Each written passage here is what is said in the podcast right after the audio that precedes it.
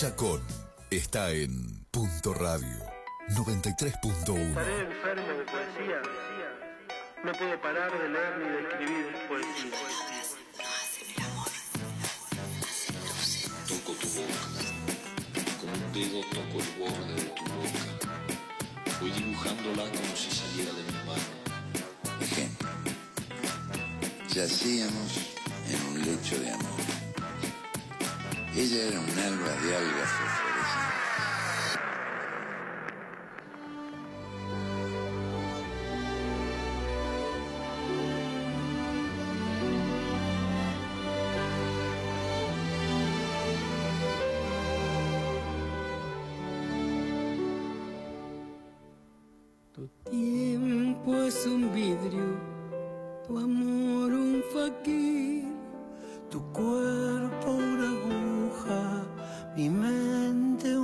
un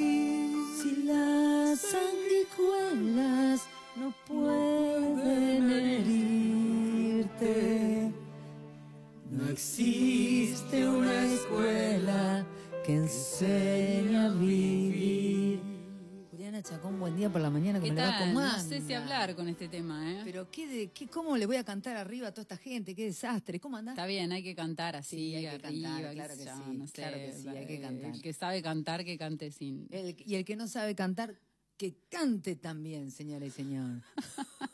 si lo sabe, ¿Cómo cante, andan? sí, ¿Cómo andan? sabe, Bien, divinamente. Estamos acá con, con Mati eh, repasando un poco eh, y tomándonos con muchísimo humor todas las cosas que están pasando. Qué bien, eh, qué bien. Utilizamos eh, lo de Wanda y Cardi para entender Ay, un poquito de de esta cosa de zorra, me sacaste el marido, no, no, El amor no, moralizante. Eh, claro, eh, por lo menos ya que te patea el ojo todo el tiempo lo de Wanda y Coso y la China, dijimos, bueno, vamos a usarlo un poco también para poder mirar esto como realmente tenemos que mirarlo, probablemente dejemos, nos deje de patear el ojo esta información que no nos interesa lo más ¿Qué estará sucediendo que estamos hablando de esto y no estamos hablando de lo que realmente está sucediendo? ¿Y qué pasa que nos importa la vida de la gente Claro. que no conocemos? Que nos Claro, importa claro. tres pepinos lo que hagan o dejen de hacer. ¿Qué pasa? No sé. Estarán aburridos. No, no sé. Yo por eso, viste, lo mío es la literatura, no hay otra. Pero, no, bueno, Es donde, uno donde es, un, es un montón de un refugio, ¿no? Claro, es un hermoso casillero. Claro. Ahí se la pasa bien. Exacto. Dentro de la gran casilla que es uno, ese casillero es un casillero hermoso. Total. Brilloso, siempre está limpito, eh, se cultiva. ¿Viste? Todos tenemos un casillero así como muy especial. ¿No? Ah, Sí, Habría se puede sobrevivir, más. se puede sobrevivir adentro de la literatura. No sé si es hermoso y todo eso. hay de todo, ¿viste? Hay oscuridades, hay, hay, La vida misma. hay como un montón de cosas Lo lindo es la que vida vienen a cuestionar esto, este, este mundo, que vienen a a, a, contro- a controvertirlo, si querés. Pero vos dijiste el otro día algo que no, no, no necesité quedarme pensando porque me di cuenta en el momento. Pero vos dijiste gracias a estas cosas existe la literatura. claro, ¿no? claro, claro. Entonces es como, eh, y sí, lamentablemente si todo anduviera bien probablemente la literatura no existiría. Así que bienvenida sea en todas sus formas. ¿Con quién vamos hoy? Bien, eh, hoy tenemos un invitado súper, súper, súper especial que es Patricio Foglia, a quien yo sigo en Instagram hace bastante, le likeo, comparto poemas que le Guarda, escribe. guarda, guarda. si Eh, y está buenísimo, no, no, no, no, no, lo digo desde, el, desde la admiración yo de lo que hace. chiste. Eh, bueno, les cuento un poquito quién es. Patricio Foglia nació en 1985 en Buenos Aires, publicó varios poemarios, Temperley en 2011, Lugano 1 y 2 en 2014 y Todo lo que sabemos del cielo en 2018. Además, organizó los ciclos de poesía Buenos Aires y El Rayo Verde. Antologó Los Fuegos de Orc, una antología de poesía y ciencia ficción. Además, por otro lado, súper interesante y mil gracias, ya le digo a los dos, tradujo junto a Natalia Leiderman Salto eh, del Ciervo, que es una antología de Sharon Olds, de la que ya hemos hablado en esta columna, El pájaro rojo y El trabajo sueño de Mary Oliver, de la que también ya hablamos. Eh, bueno, dos poetas grosísimas y gracias a ellos tenemos las traducciones en editoriales argentinas. Eh, además de eso, realizó el guion del podcast Mostras, Maestras de Poesía, que tomaba varias figuras de la poesía argentina y es editor del blog de poesía Malón Malón, que hemos recuperado en esta columna a lo largo de los últimos seis años varias veces. Malón, malón, malón. Eh, y hace una semana hizo una propuesta súper interesante eh, por las redes sociales, que era su necesidad de renovar el alquiler eh, y recaudar fondos para eso, invitando a los a los seguidores de él a comprar un cafecito a cambio de sus libros Temperley, Tokio, Salto del Ciervo y el video el Salto del Ciervo con el prólogo de Paula Jiménez España, que es una maestra de la poesía, y la eh, un video de la presentación de Temperley. Y la verdad que esa apuesta me pareció fascinante, ¿no? Esto de, bueno, vivamos de la poesía.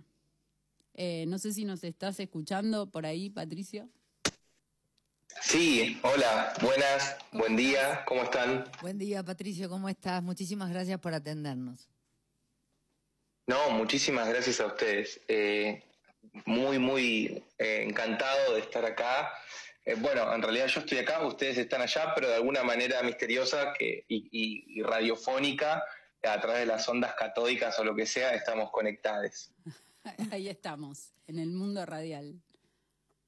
Bien. Hermoso, me encanta el mundo de la radio. Eh, mi, viejo em, estuvo bastante tiempo vinculado a la radio, así que le tengo un, cariño muy especial. Sí, un otro grosso. Sí, otro. Padre grosso y poderoso. Bien. De tal palo acá sería. acá, acá iría bien de tal palo, tal las Sí, señor. Eh, Patricio, contanos un poquito de esta apuesta que hiciste la última semana. ¿Se puede vivir de la poesía? Sí. Eh, Juliana te pregunta eso porque ella quiere vivir de la poesía, así que nosotros la que la eh, eh, explicáselo Desde bien. que nací más o menos. Explicáselo bien así nosotros podemos colaborar. Yo diría que no. No, no se puede vivir de la poesía, pero no se puede vivir sin poesía. Eh, Rilke, en, las cartas a un joven poeta, lo, que, lo que recomendaba era un acto como de sinceridad brutal y le decía a, quien, con quien tenía esa correspondencia que si podía estar tranquilo sin escribir, entonces que no escriba. Claro.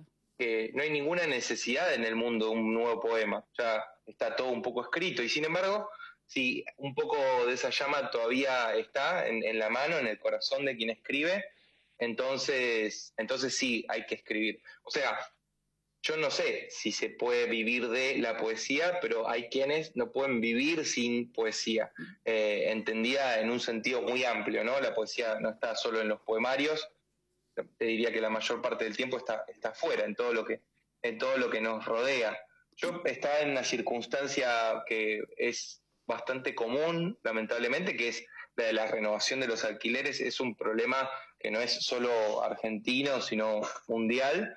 Y como muchas veces nosotros eh, quienes publicamos no, recibimos regalías y, está todo bien, sencillamente, o sea, describo un hecho, no, no me quejo, no, no voy a usar ningún violín para, para tales cuestiones, pero se me ocurrió que con, con, las nuevas tecnologías y tal podía a lo mejor recuperar una parte de eso eh, y ofrecer algunos, algunos libros que, que nada, todo, es tan precario como que editoriales que ya no existen, entonces se dejan de, publicar esos libros. Bueno, sin embargo están los PDFs y, los poemas que a lo mejor todavía pueden encontrar a sus, a sus lectores y, lectoras. Claro, ¿no? Y, esta, además, eh, como esta apuesta política, de, vos decís, bueno, no recibimos regalías a partir de los libros, pero hay como una apuesta política de eh, puedo renovar el alquiler con mis libros. ¿No? Sí, creo que sí. Yo no lo, no lo, no sé si lo, no sé si fui consciente de eso. Creo que la principal política de la poesía es la relación con el lenguaje. Es decir, que hay una torsión del lenguaje, un repliegue del lenguaje sobre sí mismo para cantar su canción, para que cada cual cante la canción que le toca, que le toca en suerte, que el cuerpo le dicta, y ahí está la principal eh, política. Todo lo demás es como contextual. De todas maneras, sí, eh, me parece que es como, es necesario que, no, no me parece mal que, o sea, fíjate cómo estamos, que alguien que vende sus poemarios de manera directa es más o menos algo que llama la atención. Eh, Total, sí. es, es, es un circuito extravagante el de la poesía, pero tiene, pero, pero veamos el yin y el yang de la cuestión. Tiene una contrapartida. Absolutamente nadie está esperando, o casi nadie, está, salvo gente santa y amorosa, nadie está esperando en general nuestros, nuestros poemas. No somos narradores, narradoras. Nada de lo que hacemos termina en Hollywood, en Hollywood ni en, ni en Netflix, ni en ningún lado. Y eso nos da una libertad enorme, claro. O sea, uno Sí, quisiera total. ser Samantha Schweblin y que algo que uno hace termine interpretado por Dolores Fonsi. Y está genial, es hermoso, aguante eh, Samantha Schweblin de paso. Pero, sí, eh, digamos, también en, en, en, en este misterio y en este secreto que es, el, el- el que es la poesía, eh, en, esa en esa condición absolutamente precaria hay muchísima libertad. Como, como nadie está esperando que hagamos nada, podemos hacer más o menos Lo que sea. lo que queramos. Claro, ¿no? Y esto, Claro. esto de la pandemia también, como, digamos, hay un impacto muy fuerte de la pandemia en la circulación de la poesía, cómo, cómo circulaba antes y cómo circula ahora. En tu caso, ¿cómo te afectó? Todavía no tengo muy claro cómo, cómo me afectó la pandemia. Me, me parece que seguro no va a pasar eso que decían que vamos a salir mejores. Ujú. Me da la impresión de que vamos a salir más trastornados, de que vamos a salir ligeramente Lo estamos viendo. lo traumados. estamos viendo. Sí. Lo que digo es esto de, que- la circulación de, de- de- Yo te he visto en, en algunas invitaciones en vivo, leyendo poesía en Instagram.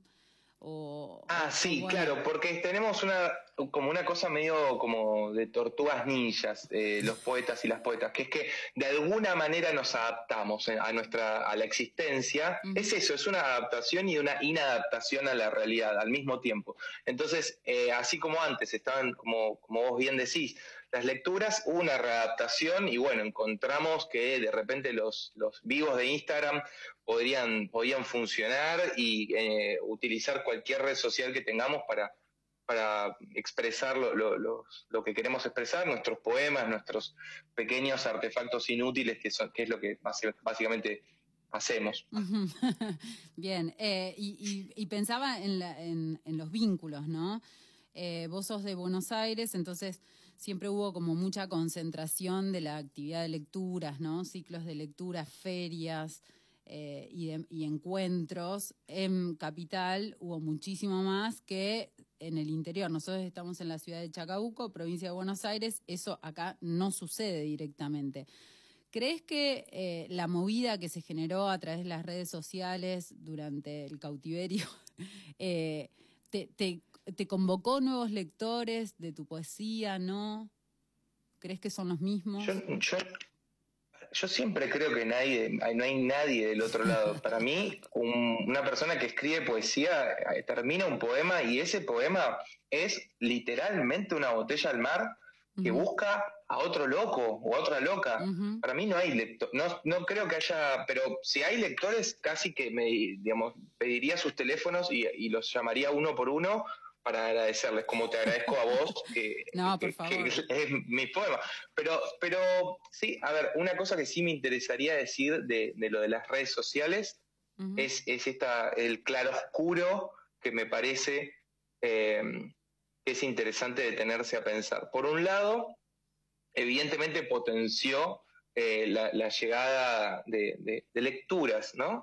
Y, y se comparten más poemas y, y tal.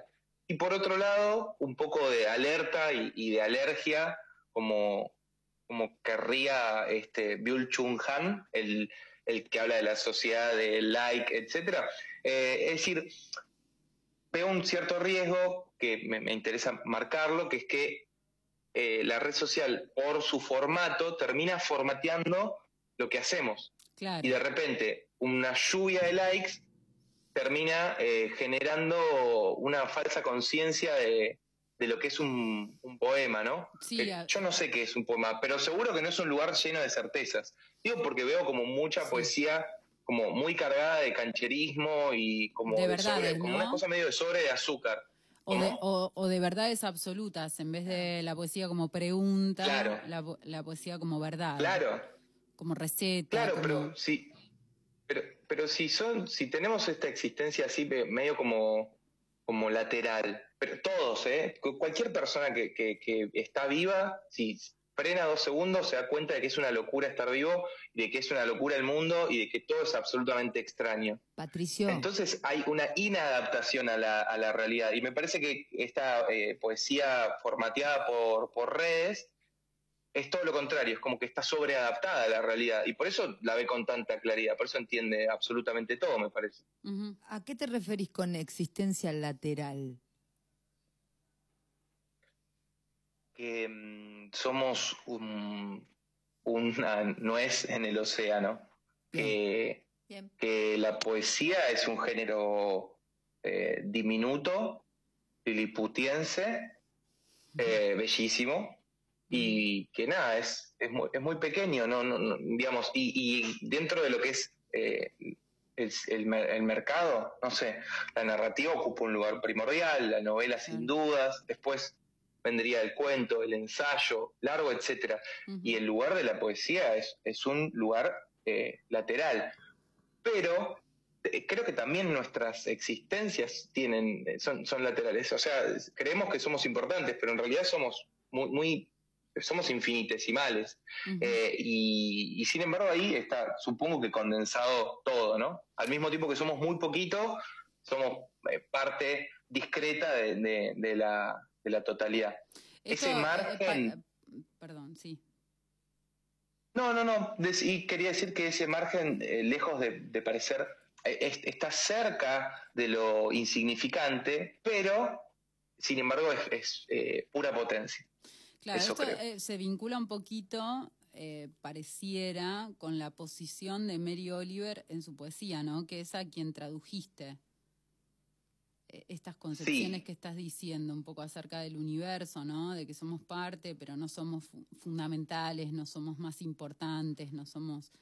Lo que te, lo que Es te- verdad. Lo que te quería preguntar es, ¿cómo llega a vos la, la poesía de Mary Oliver y por qué la decisión de traducirla junto con Natalia? Porque ustedes, Em, ustedes es no son traductores, No lo había ¿no? pensado. Eh, ninguno de los dos somos traductores. Eh, los dos escribimos poesía y desde ese lugar es que, es que emba- nos embarcamos en, en- en la tarea de la traducción. Eh, y fue un regalo de Natalia. Ella trajo un poema que le había encantado y un poema llevó al otro y otro al otro y ese entusiasmo en la lectura compartida derivó en la idea de, de traducir juntos eh, en- primero a Sharon Olds y, y después a, a- a Mary Oliver. Mary Oliver tiene una, una vigencia terrible porque todo el tiempo nos habla de, de la naturaleza. Y, y- y fíjense, tanto Sharon Olds como Mary Oliver, ahí están dos ejemplos, son inadaptadas. Total. Pero ¿quién puede estar totalmente adaptado a la realidad si la realidad es esta? Yo las escuchaba hablar de, de- del caso de Wanda y de Mauri Cardi. Y me parece que la gente necesita salir, evadirse. Hay que ser piadosos, Claro. que, eh, digo, eh, eh, quieren opinar de la vida de los otros y de las otras, porque quieren sacar la cabeza de. Es como al revés del ñandú, ¿entendés? O sea, quieren meter la cabeza en otro lado que no sea la propia realidad, porque vivimos una realidad eh, pandémica, con alquileres, to- todo eso es aquello a lo cual la poesía le da la espalda pero de una manera que también puede ser popular. O sea, de la misma manera que alguien dice, ¿sabes qué? Voy a prender la tele porque quiero desenchufarme yo. Sí, tal Claro. cual. Total, total. Bueno, vos en tu caso no prendes la tele, no buscas información sobre Wanda Nara o Icardi o la China. Igual te patea el ojo. Eh, si pero igual escri- eh, como que la posición sería el ñandú hacia adentro escribiendo poesía. ¿Cómo sería el ñandú en tu caso? La figura esta que hiciste Ah, en la que- metáfora. Em, es un ñandú que vuela. es un ñandú que, que, se, que se mira a sí mismo, es el ñandú del lenguaje. Claro. Eh, Yo no te conozco. creo que es eso. Yo no te conozco, Patricio, pero Un gusto. eh, un gusto. Lo mismo digo, eh, cuando Juli te hacía esa pregunta y vos la pensabas, yo como ñandú te imagino desde donde estés haciendo un surco de Ushuaia a La Quiaca, pero en 0,3 segundos, milésimas de segundos, así. Así te imagino. Puede ser, soy un poco nervioso. y, y, mm, sí, bueno, me- no me imaginás tan mal. Me, me parece que ya nos conocíamos de antes entonces. Eh, Sos una Sí, persona bueno, inquieta y la- se, la nota, se nota en, en las actividades, ¿no? Porque eh, no solo escribís poesía, sino que te lanzaste también a antologar, también a traducir y también a hacer el blog de poesía Malón Malón, que es súper recomendable.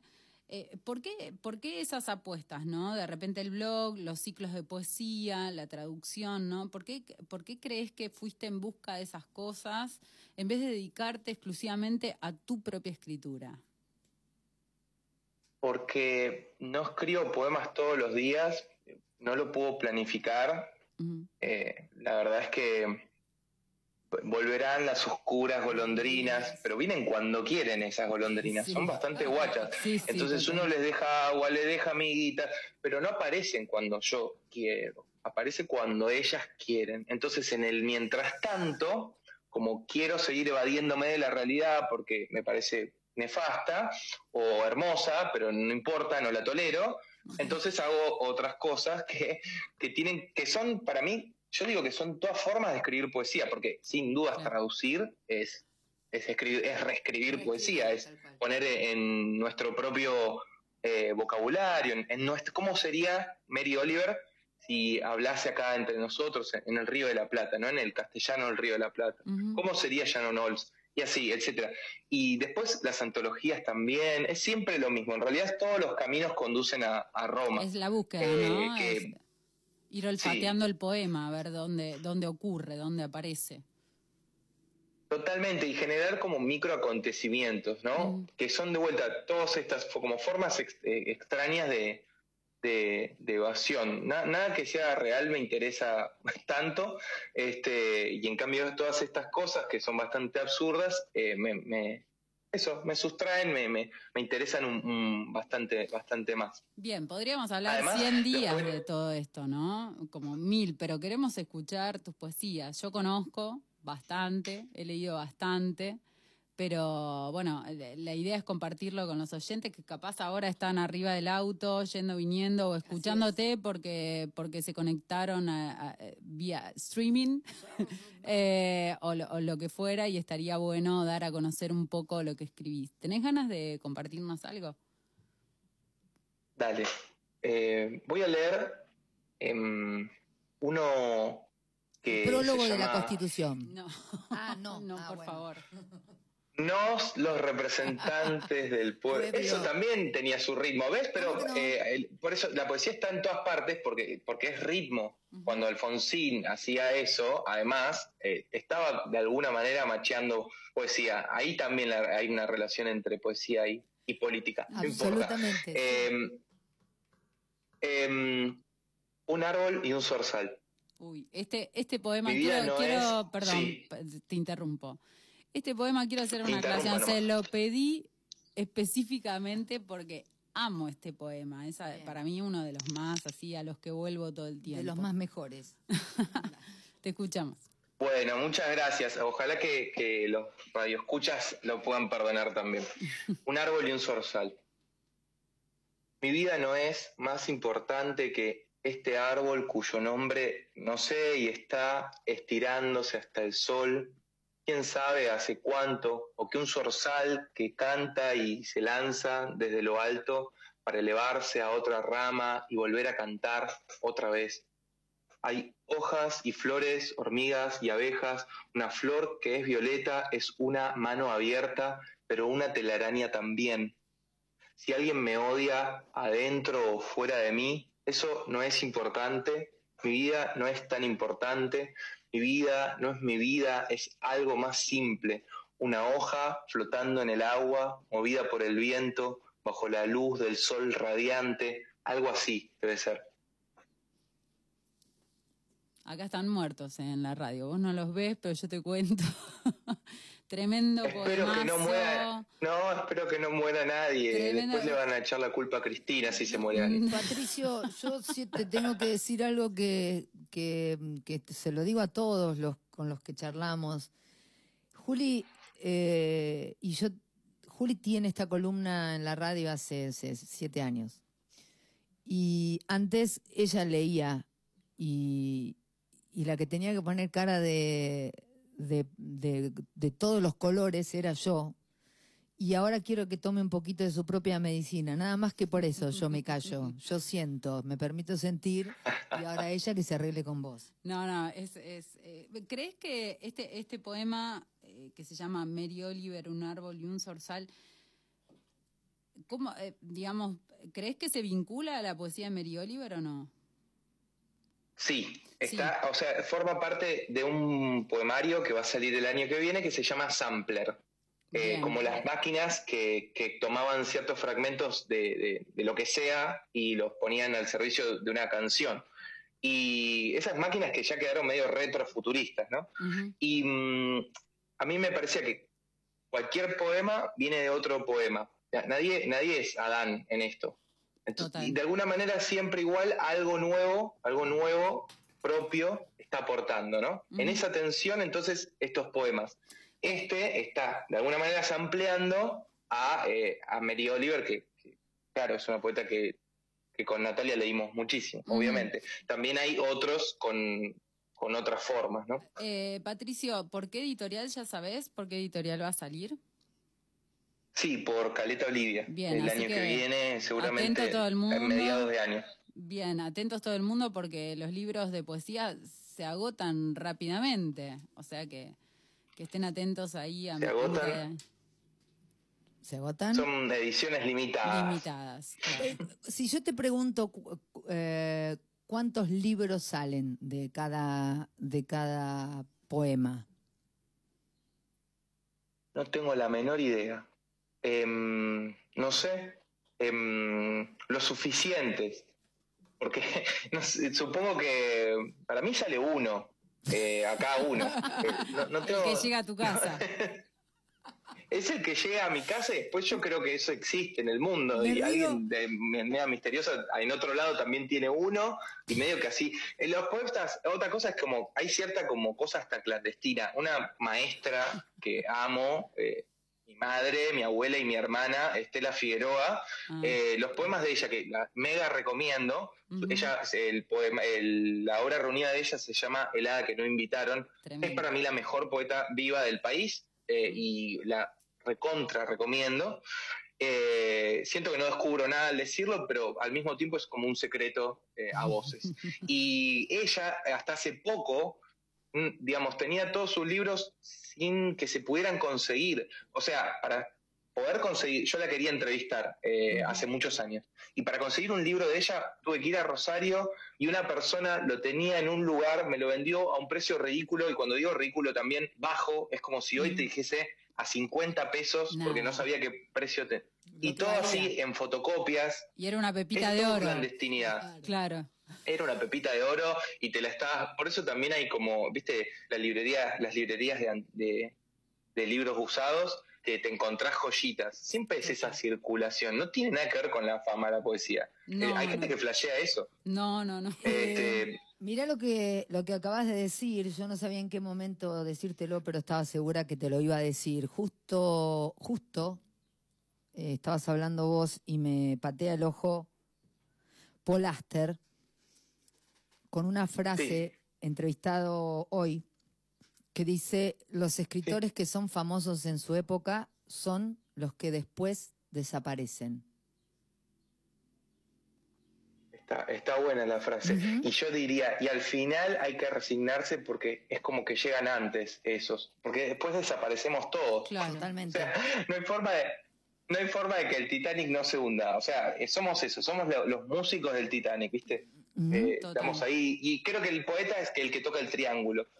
Pero a veces lo hace sonar bien. O el toc toc, que no. Claro, ¿no? O sobreviven, o sobreviven tipo Safo, pero fragmentados, ¿no? Con, con, con partes Claro. que, que faltan. Bueno, al estilo de lo que vos hacías buscando a Estela Figueroa, buscando pedazos de libros, fotocopias, libro usado, Sí, lo que fuera. O ese señor o esa señora que no tiene oído y dice, esa mierda que suena ahí, que no sé lo que es, y es una arpa que suena que te morís. Bueno, pasa eso con la poesía. Totalmente, totalmente. Total. Lo que te Pero iba a el que busque la fama está bien, ¿eh? Solamente digo que me parece como un ejercicio del, de- del ridículo buscarlo en, en- en la poesía. Eh, ¿Quién conoce a Juan Gelman? Vamos a la esquina. eh, uno de los mejores poetas vi- eh, que vivieron en este país. Eh, Juan Gelman. Vamos a la esquina y le preguntamos a la gente si sabe quién es. No saben quién es. Y bueno, y está bien así, está perfecto. ¿Qué necesidad hay? Bien, yo te iba a preguntar en relación a, a- a Mary Oliver, Un árbol y un zorzal, y- y- y vos decías, bueno, está vinculado, también tengo otros poemas vinculados a otros escritores. Por otro lado, hiciste Sí. traducciones. Yo te iba a preguntar, voy a usar una palabra que va a ser como una bomba, pero te voy a Sí. preguntar esto. ¿La poesía de otros intoxica la propia escritura? El verbo es Em, tremendo. El verbo es hermoso, pero, pero, y, pero sí, claro, como también el alcohol intoxica y nos embriaga y es fantástico. Es- es- no hay forma de evitar esa intoxicación. Cual- el poema es un organismo vivo en parte, o puede ser pensado así, puede ser sentido así. ¿Qué organismo vivo no tiene en su interior habitantes de otros mundos? O sea, nosotros mismos estamos cargados de virus, bacterias. Ahora hay como una especie de rechazo absoluto a cualquier otra edad. Todo es, otro es la muerte. Claro, y todo, Eh, todo lo vivimos en tóxico una es pandemia. considerado malo, ¿no? También. Y todo lo tóxico es malo, y todo lo tóxico es malo, y toda la vida sana es fantástica. Ujú. Ahí es donde me alejo un poco como de, de Mary Oliver, ¿no? Pero digo, no sé, yo desconfío de, de, de la, de la a, a dónde va eh, todo ese recelo, a dónde, a qué, qué tipo de, de sociedad, cual olla a presión eh, tapada eh, va a generar en el mediano y en el largo plazo. Claro, ¿no? No lo De sé. desde, desde los, los salubres, digamos, desde la salud, No, desde la moral, desde, claro, lo desde más sa- el remedio, lo sano. Lo más- bueno.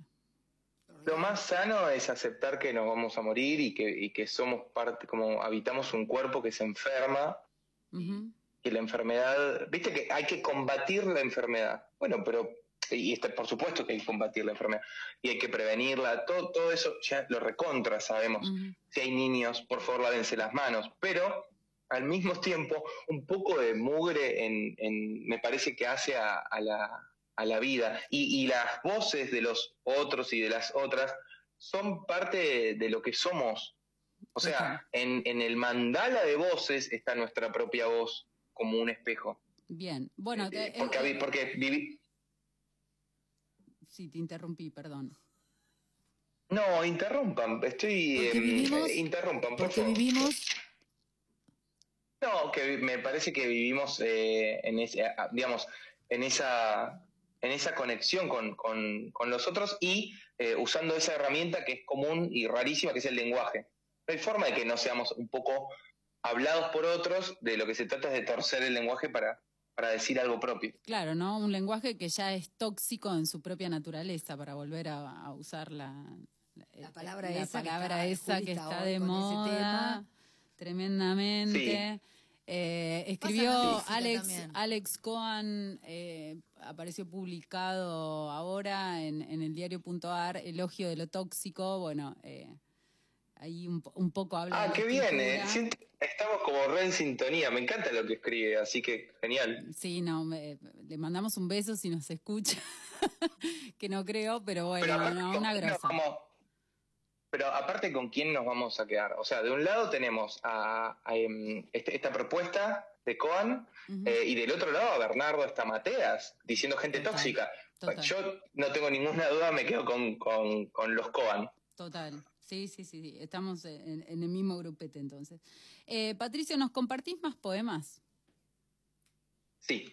Dale. Eh, hablando de, del tema este del sampleo y, y de tomar un poema de otro lado, etcétera, quería leerles un poema que le dediqué a justo a un amigo que, que también es poeta y que recomiendo mucho, que se llama Javier Roldán. Y a ustedes, como me, me tratan muy bien, les voy a contar un, un secreto. En realidad este poema es una emulación, es un sampleo de otro, eh, de Frank O'Hara. Frank O'Hara es un poeta norteamericano y él le escribió a John Ashbery. El poema se llama Para John Ashbery. Este se llama Para Javier Roldán y dice así.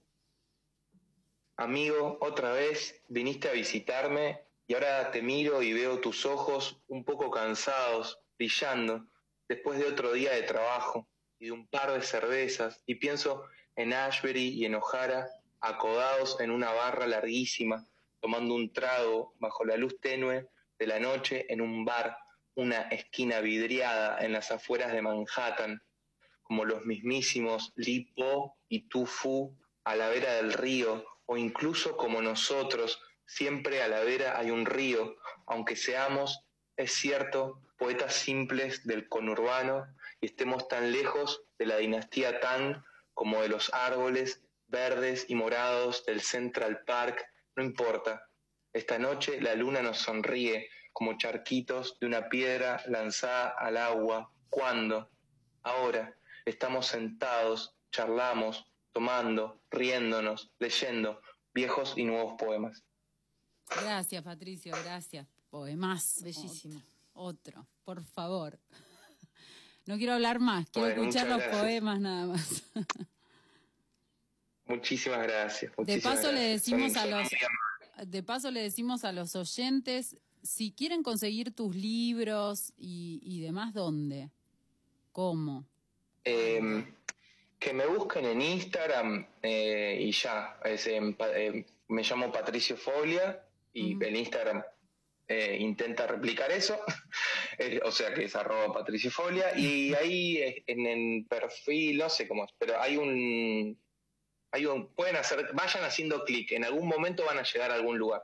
Eh, eh, pero es eso, Genial. básicamente. Eh, te- eh, si me permitís, Juli, le quiero preguntar algo que tengo acá y que me llama poderosamente la atención de en todo lo que sabemos del cielo. El periodista que te entrevistó pone algo que me parece maravilloso, que dice, Patricio Foglia consigue algo muy difícil. Darle una voz entrañable e íntima a un neurótico que se va quedando cada vez más solo. Sí. Te- Bueno, eh, eh, es alguien parecido a mí y soy y no soy yo. Yo es un otro siempre.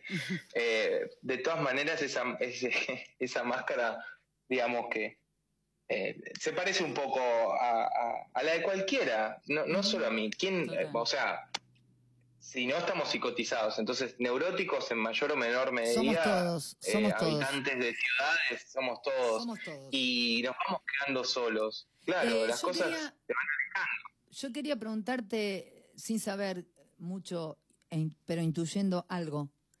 Eh, alguna vez alguien me dijo, eh, neuróticos somos todos, porque ser un neurótico significa ni más ni menos que no aceptar lo que no es. Claro. Eh, sabiendo y no sabiendo que eras vos, más allá de esto, lo que te quería preguntar, porque cada vez me altera, sería una buena palabra, pero no en el mal sentido, sino en el sentido de la búsqueda, me mueve eh, y me escucho en la radio preguntándolo permanentemente y la contestación es siempre la misma. Cuando uno maneja el lenguaje como lo manejás vos, cuando uno maneja el lenguaje como lo manejás vos, significa que ha pensado demasiado casi todo. Y cuando uno piensa demasiado casi todo, neurótico como mínimo, eh, pero mm, cuesta eh, ser entendido, cuesta la compañía, uno se va volviendo más solitario. ¿O no? Em, no lo sé. Yo, creo que. Yo creo en, un valor que me parece que cultivamos los argentinos y argentinas, que es, es la amistad. Y, y creo que ahí hay una, hay una forma de vincularse con el otro, más allá de un montón de cosas que nos separan, que, que nos da un poco de, de confort o de, bueno, una especie de esperanza. Y además creo que se pueden entablar amistades eh, más allá del más allá del tiempo y, y del lugar. Quiero decir, hay gente que leo que ya no está en este plano eh, desde el punto de vista físico, que considero amigo o amiga y que también son una compañía real, mucho más que otra gente con la que compartimos tiempo, no sé, yo trabajo en una oficina y, y mucha gente, quiero a compañeros y compañeras de, de oficina y otra gente que, que son, somos un poco grises, nadie tiene la culpa de eso, es, es la propia, es el propio espacio que nos va cubriendo de telaraña. Eh, pero cuando volvés a levantar la vista y ves a un otro, o cuando estás leyendo algo y te sentís, sentís que, que tenías una razón, como Pizarnik dice que le dice en una carta a Porquia, leerlo a usted me hizo sentir que tenía razón en lo único en lo que quería tener razón en la vida. Decime si eso no funda una amistad. Capaz que no se vieron nunca. A lo mejor tuvieron tres cartas y eso fue todo. Pero eso es, eh, eso es una compañía. Mucho más real que, que lamentablemente, no sé, la gente que con la que compartimos el, el transporte público, por decir cualquier cosa. Claro, claro, o, o un tiempo más prolongado en, en la presencialidad de los cuerpos. Patricio, eh, usemos Exacto. estos minutos para escuchar uno- unos poemas más. antes de- dos, de- tres. Claro, antes de que termine el programa, tiranos dos, tres, uno atrás del otro y, y- y nos quedamos con eso. Bueno, bueno, dale, claro. Em, estoy buscando uno que quiero leer. Un segundo. No hay problema. Hablando de Yo después, si las querés- compañías. Si querés comparto uno con vos que escribí yo que se llama El monumento de San Martín se nos está cayendo a pedazos, pero No, pero eso, pero es más local. Es más local. Mirá, este se llama Cada vez que te vas de casa. Dale. Cada vez que te vas de casa, trato de demorar al máximo nuestra despedida. Preparo un té que no pediste, te recuerdo que todavía queda un poco de helado, finjo que pierdo las llaves o que conozco un colectivo que viene mucho más rápido, aunque solamente lo digo porque su parada queda un par de cuadras más adelante. Finalmente me resigno, abro la puerta y te acompaño. Cada vez que te vas de casa, me tiro en la cama y no siento ni frío ni calor, como una lámpara o una simple jarra de vidrio. Habito en silencio y sin movimiento un enorme cuarto vacío. No, yo no Y puedo, les leo no dos más. Nada, claro. Sí, porfa. Ah, y tengo esta serie que me, me parece que está buena. Es- eh, son tres poemas cortos eh, para un vecino. El primero dice, estimado, un placer. Vivo en el cuarto piso del edificio que da en contrafrente a la terraza de su casa. Le escribo para informarle que su tanque de agua desde hace varios días está rebalsando. Su terraza ya parece el mar, cuenta con oleaje, tiene palomas y gaviotas. 2. El sonido del agua se parece al crepitar de las brasas o a un niño orinando donde no debe. A la noche me imagino el murmullo de un río y en eso me duermo pensando. Hoy me desperté preocupado por sus pertenencias.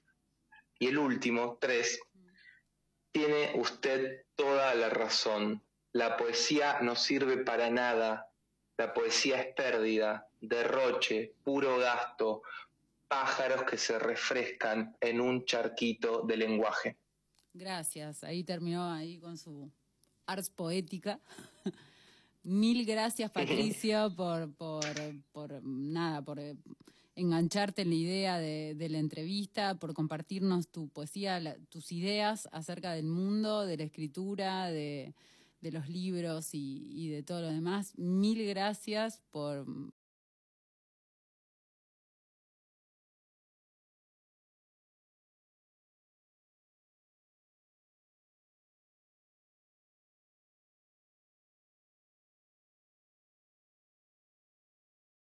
53 minutos pasan de las 11 de la mañana, pato- pasó Patricio Fowil, lo tenemos que volver a tener. A Patricio Foglia lo, Lo vamos que a tener tener. probablemente el año que viene cuando saque el libro, Lo volveremos a, a molestar El año que Eh. viene estamos a 19 de octubre, hacemos y, y, ya estamos, estamos. comiendo el Viteltoné. Ya estamos, sí, sí, sí, sí. ¿O sí, no?